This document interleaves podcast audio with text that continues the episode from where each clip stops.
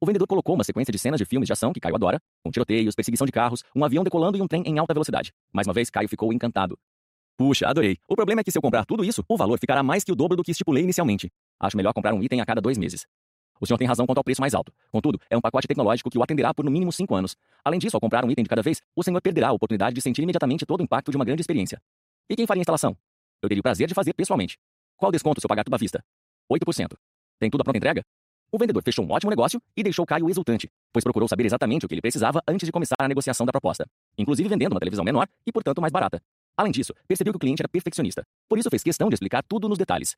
Outro fator relevante foi identificar que seu motivador mais intenso era sentir prazer, o que lhe deu margem para fazer a venda de acessórios e deixar o cliente ainda mais satisfeito. Quanto mais você conhecer seu interlocutor, maiores serão suas chances de obter melhores resultados. Capítulo 9 Definição de metas. O mundo abre passagem para quem sabe aonde está indo. Ralph Waldo Emerson. Ficamos muito mais seguros e confiantes quando temos convicção de que nossa proposta é justa para ambos os lados. Portanto, não chute. Suas metas não podem ser baseadas apenas no desejo ou em sua fé de que tudo dará certo. Elas precisam seguir um padrão de mercado, basear-se na lei da oferta e procura ou ter diferenciais importantes, pois seu oponente precisará ser convencido de que sua proposta vale a pena ser negociada. Quanto mais tempo dedicar à coleta de informações que respaldem suas metas, maior será sua crença de que elas são legítimas e, por isso, alcançáveis. Como exercício, será necessário analisar os dois extremos. 1. Um, o que você gostaria de conseguir como ideal, o resultado dos sonhos. 2. Qual é o mínimo aceitável para a negociação valer a pena? A distância entre o ideal e o mínimo constitui sua margem de negociação, que quanto mais ampla, maior flexibilidade lhe dará ao longo do processo. Chamamos esses extremos de ancoramento, ou seja, os limites de sua proposta. Entrar em uma negociação ancorado lhe dará muito mais firmeza para conseguir o que quer ou para ter segurança de desistir caso o mínimo não seja alcançado. Um erro muito comum é definir uma condição única, pegue ou deixe, ou um valor fixo, e insistir apenas nisso, parecendo ser radical e inviabilizando qualquer chance de sucesso. A postura tudo ou nada é muito arriscada, já que a outra parte pode se sentir ofendida com uma proposta extrema e desistir sem sequer contra-argumentar. Caso, qual carro comprar?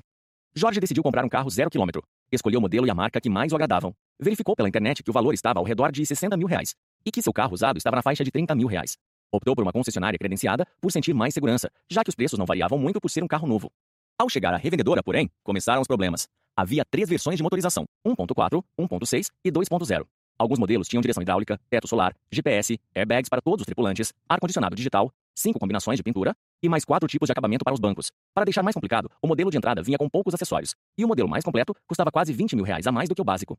O pior ainda estava por vir. O carro usado de Jorge foi avaliado por apenas 18 mil reais, mas eles dariam 10% de desconto à vista na compra do modelo mais caro. Conclusão. Mesmo com os dados coletados da internet, ele ficou completamente perdido e sem referência. Se ocorrer algo parecido com você, sugiro que volte para casa e responda às seguintes perguntas antes de tomar qualquer decisão. Você realmente precisa trocar de carro agora? Se sim, continue a análise. Qual é sua motivação de compra? Ganhar dinheiro, evitar perda, evitar incômodo, etc. Você tem recurso disponível para pagar à vista ou precisará financiar uma parte? Você teria tempo e paciência para vender seu carro antes de comprar o novo? Você estudou outras opções de marca que também o agradem? Quais opcionais de fato são importantes e quais você não faz questão? Qual o valor máximo que aceitaria em uma troca do seu carro por um modelo mais caro? Você pensou na hipótese de comprar um modelo semi-novo em vez de um zero quilômetro? Você já testou, dirigiu os modelos que mais o interessam? Quais são suas batinas, alternativas? Com essas respostas, você poderá ancorar o valor máximo aceitável e o mínimo ideal. Essa será sua margem de negociação e deverá ser levada em conta até o fechamento de qualquer negócio. É claro que preparar seu ancoramento dará um pouco de trabalho, mas servirá de referência para todos os negócios relacionados a compras com valores mais altos que vier a fazer nos próximos anos. Se você for o vendedor do carro, o raciocínio é exatamente o mesmo, mas precisará se colocar no lugar do cliente fazendo as mesmas perguntas. Ele tem condições financeiras de comprar um carro zero quilômetro? Qual é a motivação de compra do cliente? Ganhar dinheiro, evitar perda, etc. Quanto ele tem de dinheiro à vista ou para pagar a prazo? Ele estaria disposto a vender o carro usado para um particular, mesmo que demore um pouco mais? Ele estudou outras opções de marcas? Quais opcionais realmente interessam e quais ele não faz questão? Qual o valor máximo que ele aceitaria no carro usado em uma troca por um modelo mais caro? Ele aceitaria comprar um modelo seminovo? Ele poderia esperar algumas semanas ou tem urgência? Quais são as batinas alternativas do cliente e quais são as suas? Com as respostas, você saberá ancorar o valor máximo que estaria disposto a pagar e o mínimo que valeria a pena para fazer negócio. Além disso, você poderá oferecer melhores opções, inclusive algumas que seu interlocutor não tenha percebido. Essa análise servirá de referência para todas as vendas que fizer, com a vantagem de que a cada nova negociação você estará mais bem preparado. Caso, quanto devo cobrar? Muitos profissionais liberais são convidados para dar palestras em eventos e ficam em dúvida de como definir metas referentes à remuneração. Para simplificar, vamos analisar profissionais em três situações: profissional liberal iniciante, médico, jornalista, engenheiro, advogado, fisioterapeuta, administrador, gestor, programador, arquiteto, etc.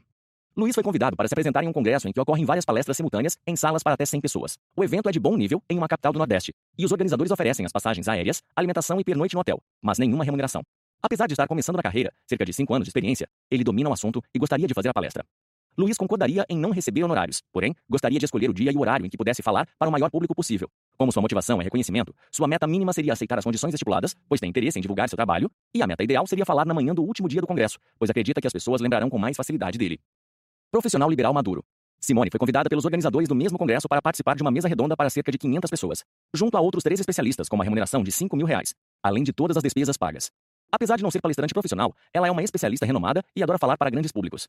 Como sua motivação é sentir prazer, abriria mão dos honorários da mesa redonda se pudesse também palestrar na sessão principal para cerca de 1.500 pessoas. Então, sua meta mínima seria aceitar as condições estipuladas e o máximo desejado seria palestrar na plenária de abertura do congresso. Também gostaria que os organizadores bancassem sua inscrição no evento e mais três pernoites, pois além de aproveitar o congresso, tiraria alguns dias para descansar. Palestrante profissional. Valdir foi convidado pelo Congresso para palestrar para 1.500 pessoas em uma das plenárias, com remuneração de 20 mil reais, além de todas as despesas pagas. Ele conclui que será apenas mais um congresso, o que não acrescentará muito à sua já destacada carreira.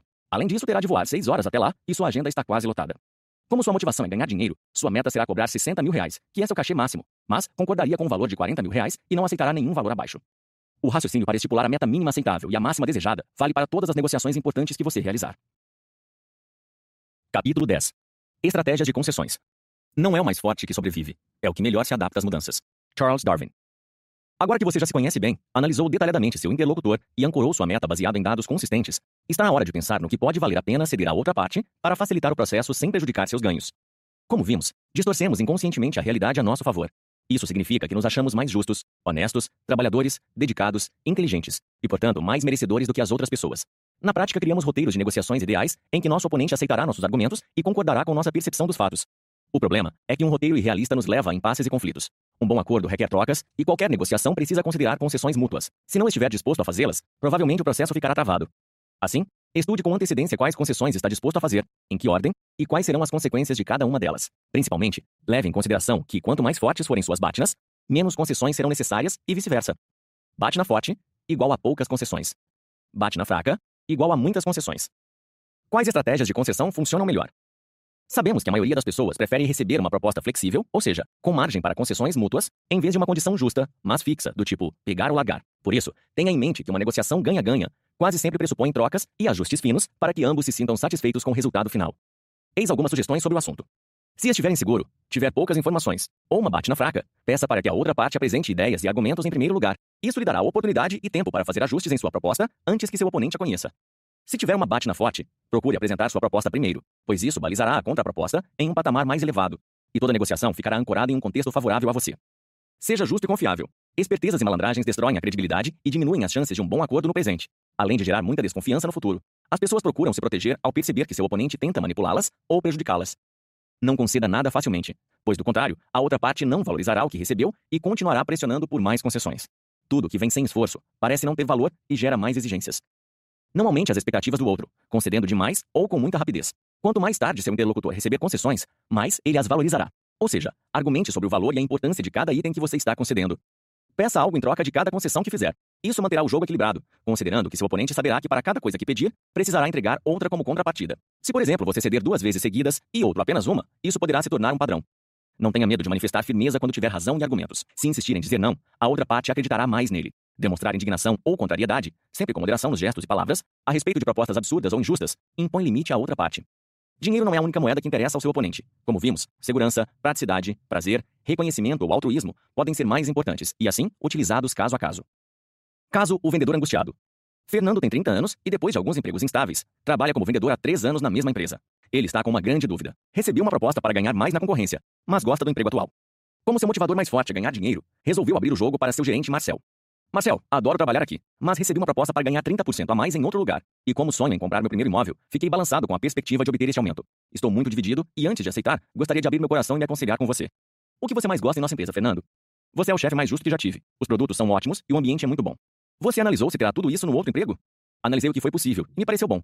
Você sabe que quero muito fazer meu pé de meia e a proposta é muito atrativa. É provável que tenham oferecido uma comissão parecida com a nossa, mas uma área geograficamente maior para que você tenha a chance de vender mais, certo? Isso mesmo. Você está consciente de que terá de trabalhar quase o dobro para ganhar os 30% a mais? Estou consciente e não me importo de trabalhar dobrado. Você é o nosso melhor vendedor. A direção admira muito seu trabalho, mas não posso aumentar suas comissões em 30%. Entretanto, temos uma vaga em aberto, e em vez de contratar outro vendedor, posso aumentar sua área de atuação, dando-lhe a chance de ganhar o equivalente à proposta recebida. Se você não conseguir vender o volume de duas pessoas em um ano, eu contrato outro e você volta a ter metade da área. Interessa? Interessa muito. Se eu puder continuar aqui com a oportunidade de ganhar mais, será o melhor dos mundos. Você não vai se arrepender. Aguarde até amanhã. Conversarei com a direção para fazer uma proposta definitiva, ok? Ok. O gerente Marcel não podia aumentar o valor da comissão, para não criar precedente. Porém, foi criativo ao fazer uma concessão que nem foi tão grande, com a finalidade de não perder seu melhor vendedor e, ao mesmo tempo, conseguir um acordo também favorável à empresa. Nesse caso, a Batna de Fernanda era mais forte, e Marcel precisou conceder primeiro, mas obteve comprometimento e motivação redobrada como contrapartida do subordinado. Caso, a festa de formatura. Martin está negociando o jantar de formatura da sua turma de faculdade com o gerente comercial de um restaurante famoso. Como eles são organizados e profissionais, fazem um contrato com os itens acordados e uma proposta com todos os preços discriminados quantidade de bebida, horários de início e fim, cardápio, número de garçons, etc. Quando o estudante volta ao restaurante para negociar o contrato, propõe pagar à vista 30 dias antes do evento e, em contrapartida, solicita 10% de desconto. O gerente aceita, pois naquele mês o movimento está muito fraco e a festa será a única agendada naquela semana específica. Martin percebe que conseguiu o desconto com facilidade e aproveita a oportunidade para tentar conseguir mais concessões. Pede cinco pratos extras e o funcionário topa na hora. O estudante se empolga e pede a prorrogação dos serviços por uma hora e também consegue. Como parece estar tudo mais fácil, continua pressionando o resignado gerente por mais concessões. Agora, imagine outra situação. Logo que o estudante tenta a primeira concessão, o gerente pede um tempo para falar com o dono do restaurante, demora 15 minutos e faz uma contraproposta. Concede 5% de desconto para pagamento à vista e 60 dias antes do jantar. Martin fica chateado e tenta incluir mais cinco pratos além dos que constam no contrato. O gerente demora mais um tempo para analisar e diz que é possível, mas terá de retirar o desconto. Também tenta estender o tempo da festa, mas o gerente contrapõe um aumento proporcional do preço. E se fosse com você, continuaria pedindo concessões? Talvez o fizesse, mas saberia que o gerente pediria algo em troca de qualquer coisa extra que você solicitasse, neutralizando boa parte de seus ganhos iniciais. Quando estiver do outro lado, faça o mesmo. Valorize cada concessão que fizer, não cedendo facilmente e pedindo algo em troca de cada item. Certamente seu interlocutor pensará duas vezes antes de pedir benefícios extras e valorizará o que você conceder. Caso: onde passar os feriados. Em outubro, um casal com dois filhos pequenos começa a negociar o local em que passarão os feriados de fim de ano, o que quase sempre gera algum estresse, pois os interesses costumam ser divergentes. Vamos definir onde passar os feriados de dezembro? Vamos, respondeu com certa má vontade. Minha mãe alugou uma casa enorme na praia e nos convidou para passar o Natal e o Ano Novo com toda a família. Pode ser. Este ano será a vez de passarmos com os meus pais no interior. Eu sei, mas lá as crianças ficam entediadas por não termos quase nada para fazer. Como estamos com o orçamento apertado, gastaríamos pouco ficando com eles na praia e os pequenos teriam a diversão o dia todo, pois os primos estarão por lá. O que acha? Gosto de seus pais, mas você sabe que não tenho paciência para ficar tanto tempo com o restante de sua família. Proponho ficarmos do dia 23 ao dia 29 com eles, e a partir do dia 30 de dezembro, ficamos cinco dias na casa dos meus pais, ok? Seria mais divertido ficar os 10 dias na praia. Mas você tem razão em querer visitá-los. Fechado. A chance de acordo aumenta bastante quando as duas partes aceitam fazer concessões, o que contribui para manter um clima mais harmonioso. Caso, cancele meu contrato.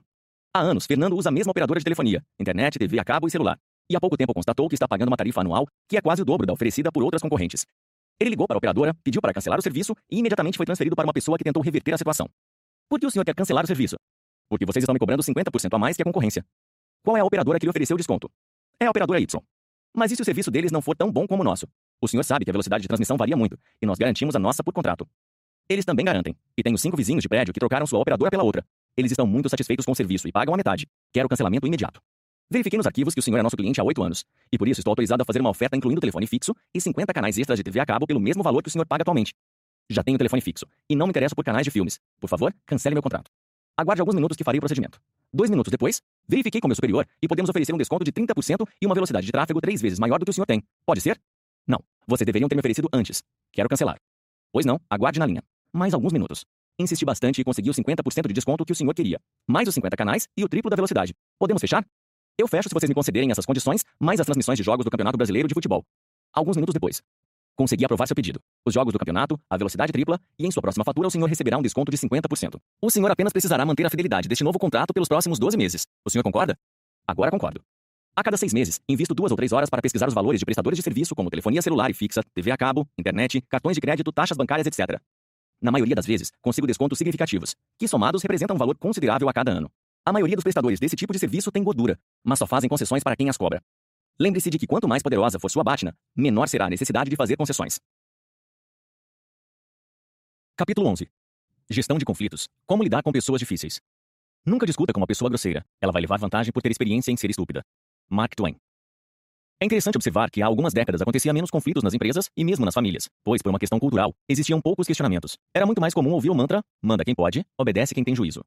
Quando comecei a trabalhar em uma multinacional, em meados dos anos 1980, havia sete níveis hierárquicos, do presidente ao chão de fábrica. Empresas maiores tinham mais de dez escalões. Em uma hierarquia rígida e com muitos níveis, o chefe determinava e o subordinado fazia sem questionar, ou seja, havia relativamente pouca negociação.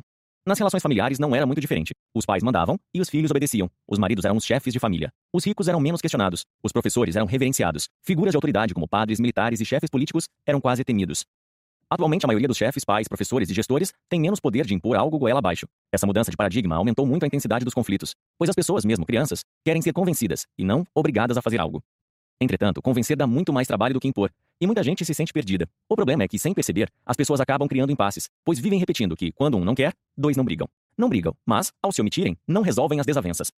Por isso, o ideal será entender que os problemas acontecem em grande parte por diferentes interpretações da mesma situação. Ainda que uma pessoa considerada gentil e atenciosa pode criar impasses por não conseguir defender adequadamente seu ponto de vista, evitando ou fugindo do problema, deixando-o sem solução. Por isso, é impossível ignorar que quase toda negociação complexa é repleta de dificuldades, pois, se o outro lado não for persuadido de modo adequado, provavelmente não fará a parte que lhe cabe de boa vontade, gerando prejuízo para todos. Assim, é aconselhável pensar, antes que a negociação comece, em soluções alternativas para eventuais rupturas. Afinal, no calor das emoções, os instintos falam mais alto e o risco de desentendimentos aumenta.